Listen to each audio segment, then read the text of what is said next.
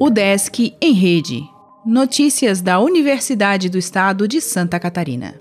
Olá, meu nome é Glênio Madruga e esta é a edição 258 do UDESC em Rede. Expediente da UDESC permanecerá suspenso por mais uma semana.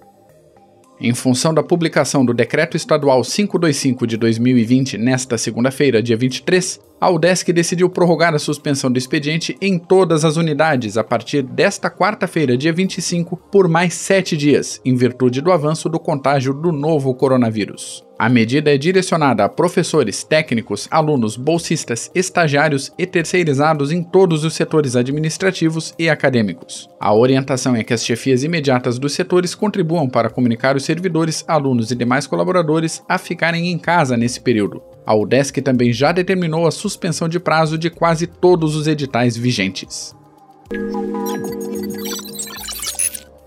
O UDESC promove ações para ajudar o Estado a enfrentar coronavírus. Iniciativas incluem produção de máscaras de oxigênio por impressoras 3D, assim como de álcool em gel.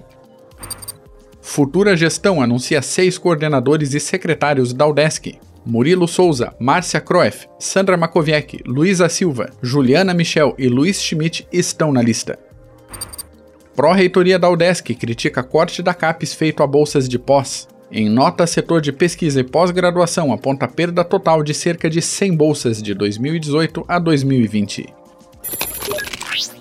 Mais de 60 entidades pedem para a CAPES revogar portaria. CNPq pode sofrer corte em meio à pandemia do Covid-19. Mestrado e doutorado em educação inscrevem até o dia 30. O Desk Joinville prorroga período do mestrado em ensino. Programa de pós em música muda a data final de inscrição. Especialização em governança pública suspende prazos.